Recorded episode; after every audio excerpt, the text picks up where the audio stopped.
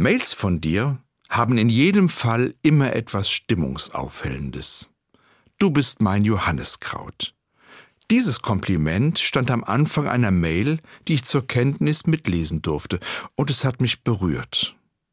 Ein etwas ungewöhnliches, aber wunderbares Kompliment war das. Du bist wie Johanniskraut, das ja gut für die Stimmung ist. Mich hat dieses Kompliment auch an ein Projekt in der Stadt Lübeck erinnert.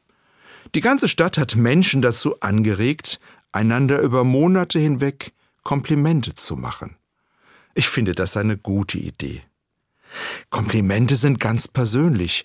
Oft können sie große Geschichten erzählen. Eine solche Geschichte gab es auch zu dem Kompliment mit dem Johanniskraut.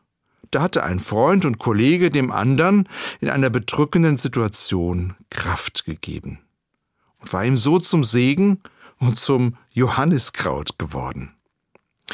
Mich ermutigt das. Ich nehme mir vor, auch mal wieder Komplimente zu machen. Das ist wie gute Worte ausstreuen.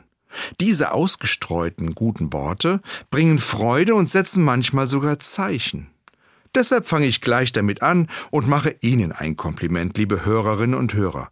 Ich freue mich, dass Sie heute HR4 hören. Schön, dass es Sie gibt.